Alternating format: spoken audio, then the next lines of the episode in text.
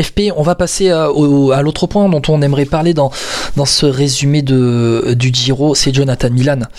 Jonathan Milan qui remporte donc le, le, classement par points de ce Tour d'Italie sans finalement qu'il y ait de grosses contestations possibles face à lui. Jonathan Milan, c'est son premier grand tour, et puis ben, premier grand tour, il remporte le classement par points.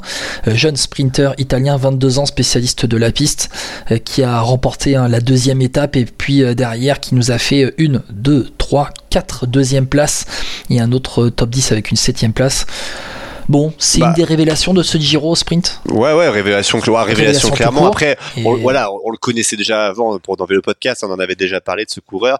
Mais Jonathan Milan, oui. Après, son, son défaut principal, lui, c'est le placement, évidemment. Hein, tu l'as dit, avec toutes ces deuxièmes places, je pense qu'il aurait pu gagner s'il était mieux placé à, la bord du sprint. Est-ce que c'est un souci avec ses équipiers? C'est possible. Hein. Après, on connaît la théorie de beaucoup de gens dans le sprint maintenant mondial, c'est de dire que il y aura plus de train aujourd'hui. C'est-à-dire que maintenant, il faudrait un, deux coureurs pour te placer et tu te lances un peu tout seul.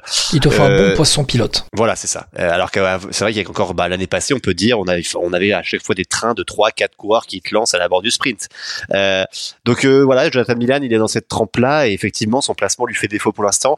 je note quand même que évidemment, il n'y avait pas beaucoup de concurrence contre lui à la fin du Giro, mais c'est dû notamment à l'abandon la, à de Mats Pedersen hein, quand même. Faut pas oublier. Ouais, aussi Mats Pedersen hein, qui a qui a fait quand même un un bon, petit Giro. C'est vrai que, mais on, on sentait qu'il avait pas la même patte que, que sur le Tour d'Espagne euh, l'année dernière on a senti qu'il n'y avait, pas, avait pas la même force dans, les, dans les cuisses. Non, c'est d'accord. Je pense que Milan aurait quand même gagné, mais au moins on aurait eu un, classement cyclamen un peu plus serré quand même. Tu vois, c'est juste ça. Parce que là, là Jonathan Milan, dès que Pedersen avait abandonné, je voyais pas trop qui pouvait le contester. Quoi. Ouais. Euh, euh, Pedersen qui abandonne euh, lors de la 13e étape. à Grand Montana. Voilà, exactement. Il prend pas le mm. départ avant le, avant, le départ vers, vers Grand Montana. Pedersen qui aura remporté lui une étape. Finalement, on a eu les, gros sprinters qui ont chacun remporté pratiquement leur étape. Hein.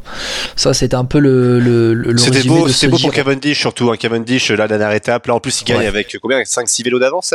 Ah Ouais, non, mais tranquille, tranquille. T'as l'impression même que tout le monde s'est arrêté. Allez, avec Cavendish, c'est ta dernière. Vas-y, lève les bras. Bah, je pense que quand les gens ils ont vu Gareth Thomas rouler pour Cavendish, ils ont dit Ok, ok, on a compris. Ouais, c'est bon. Allez, vas-y, t'embête pas. Tout le monde veut Cavendish. C'est ça, exactement, tu vois. Et même là, tu Jack Stewart, là, le jeune anglais de la, FDJ, roulait pour Cavendish, je crois. mais mais t'as vu, ils se sont. Jack Stewart, oui, oui. Euh, t'as l'impression que c'était le poisson pilote de Cavendish euh, quand ils ont passé ligne d'arrivée, il l'a pris dans les bras et tout, mais c'est la Après, je pense que quand t'es anglais et que voilà, tu cours avec Cavendish, j'imagine le rêve que ça doit être aussi, parce que mine de rien, Cavendish, il a marqué les années de euh, jeunesse de Jack Stewart, hein, parce que voilà, 2010, euh, à cette époque-là, Cavendish était monstrueux, et là, il a remporté encore une fois le sprint de, de belle manière. Il n'avait pas eu trop de chance, hein, c'est vrai, depuis le début de ce Giro, donc c'est assez intéressant pour lui. Mais c'est vrai qu'au final, enfin, quand il repense, c'est pas pour dénigrer la, la victoire de Joe Milan, mais euh, enfin les sprints dans ce Giro c'était pas terrible quand même tu vois. Parce que moi j'ai trouvé je sais pas ce que tu en as pensé dans les les enfin comment les sprints étaient conçus euh, entre les virages à la corde etc c'était vachement dangereux. Moi je trouve que cette année c'était pas terrible. En plus avec la pluie voilà c'est euh, surtout ça ce que j'allais te dire. C'est qu'il y a bah, quand même beaucoup de sprints qui se sont déroulés dans des conditions où il y avait, il y avait une énorme flotte hein, quand même qui, qui tombait. C'était très compliqué d'aller se placer, notamment. Oh, c'est quelle étape C'est c'est quelle étape où la Cavendish fait un énorme soleil, euh, tombe sur. C'est pas Brarivoli Non, j'ai un doute, mais non.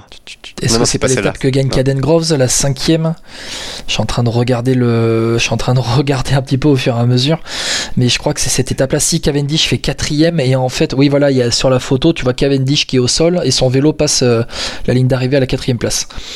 Ouais, voilà, ça. où il fait tomber Steven Dramé et tout. Voilà. T'as une étape où il y a aussi, c'est une patinoire le sprint et puis, enfin ouais, c'est vrai que les conditions du Giro, on en parlera tout à l'heure, mais c'est vrai que c'était dantesque et ça a pas aidé les sprints parce qu'au final, moi, les sprints, ils ont pas été, enfin, très jolis. C'était un peu, en fait, t'avais presque plus peur que t'étais content de voir un sprint, en fait. Et ça, c'est gênant quand tu regardes une course cycliste, je trouve. C'est ça, c'est que t'étais content de voir les mecs sur leur vélo euh, derrière la ligne d'arrivée, quoi. C'était exactement ça. Euh, après, euh, bon, pour revenir à Jonathan Milan, est-ce qu'on n'a pas l'éclosion d'un futur très grand quand même? On, l'avait vu en fin de saison dernière, mais Jonathan Milan, là, il vient de, de prouver sur un grand tour. Si demain on lui offre un vrai poisson pilote, bon là, il y avait Andrea Pasqualone. Peut-être qu'ils se connaissent pas encore trop bien avec Pasqualone parce que Pasqualone est arrivé, euh, il me semble, l'hiver dernier chez Bahrain Victorious en provenance de l'Intermarché euh, Circus Wanty. Mais euh, Joe Milan, on a quand même là l'avènement euh, d'un futur très grand, non? Il a une énorme Ah puissance. oui, S'il euh. gagne un peu en expérience, en placement, ça Bah, peut être monumental. Surtout qu'il a que 22 ans, quoi. Donc c'est ça aussi, euh, c'est que c'est un coureur qui est super jeune. Donc euh, quand tu vois ce qu'il fait déjà maintenant, tu te dis que dans les prochaines années, euh, sur le Tour de France ou sur d'autres, euh, même sur des classiques, hein, au final, bah ça va être difficile d'aller le chercher. hein. Ouais, je suis d'accord avec toi. Une grosse caisse, hein, Jonathan euh, Milan. On suivra un petit peu, euh, on suivra un petit peu euh, le parcours hein, de, de l'Italien. On va terminer ce débrief de ce Giro euh, FP avec, euh, allez, une des révélations quand même de ce Tour d'Italie. J'aimerais qu'on en parle. Euh, ah, je sais pas si j'ai envie de parler de lui comme ça. Le Poulidor du Giro. Non, c'est Ouais, moche. non, ouais, non. Parce bon, que après, Poulidor a un énorme palmarès, mais ouais, Derek G, ça, ouais. Derek Euh, G, bah, le- bluffant. hein. le Aussi, lui. Canadien, il a, lui, c'était une- quand on parle de révélation, autant de Jonathan Miller, on l'avait vu en fin de saison dernière, mais Derek G, on l'a pas vu arriver lui. Hein. Ah non, clairement pas. Puis euh, moi, ce qui m'impressionne, c'est surtout son, ah, c'est déjà son caractère et sa résilience, mais surtout euh, sa caisse, quoi. Enfin, c'est incroyable ce qu'il fait à chaque fois sur les échappées. Euh, il est jamais, euh, il lâche jamais, quoi. En fait, c'est juste. Est-ce que c'est mental? Je sais pas, mais c'est incroyable quand même cette faculté à, à jamais rien lâcher, à revenir constamment, euh, même quand il est décroché légèrement en montagne.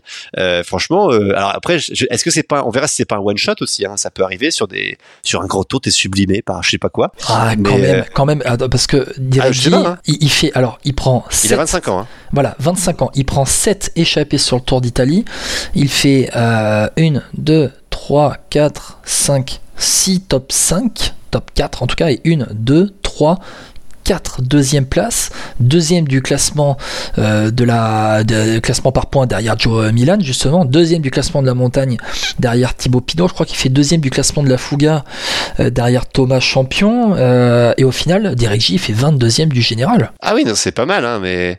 Mais après, Vraie euh, révélation quand même. Ouais, en fait, c'est ça. Et là, pour le coup, c'est une vraie révélation parce que avant ce Giro, euh, tu regardes ses meilleurs résultats, bah, il y a pas grand chose, quoi. Je suis d'accord avec toi. Donc C'est aussi. T'es t'es aussi en train de regarder sa page euh, Pro Cycling Stat en même temps au moment où l'on parle. Ouais, ouais. Tu, j'ai- tu je fais comme moi là, tu regardes un peu Ouais, ouais, son. Quand tu vois euh, cinquième tour de Normandie, euh, sur l'étape du Tour de Normandie, euh, sixième Non, Tour de Boss. Il fait cinquième du classement euh, de la montagne du Tour de Normandie ah, de l'année dernière. Pardon. Ah, Il fait cinquième d'un contre-la-montre au Grand Camino la saison dernière.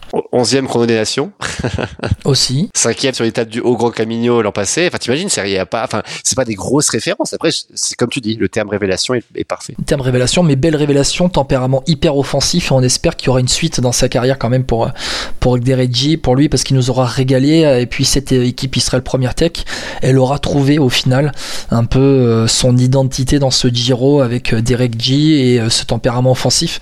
Il y avait Pozzo Vivo qui pouvait jouer le général au départ, mais Pozzo Vivo lui a abandonné en début de, de deuxième semaine.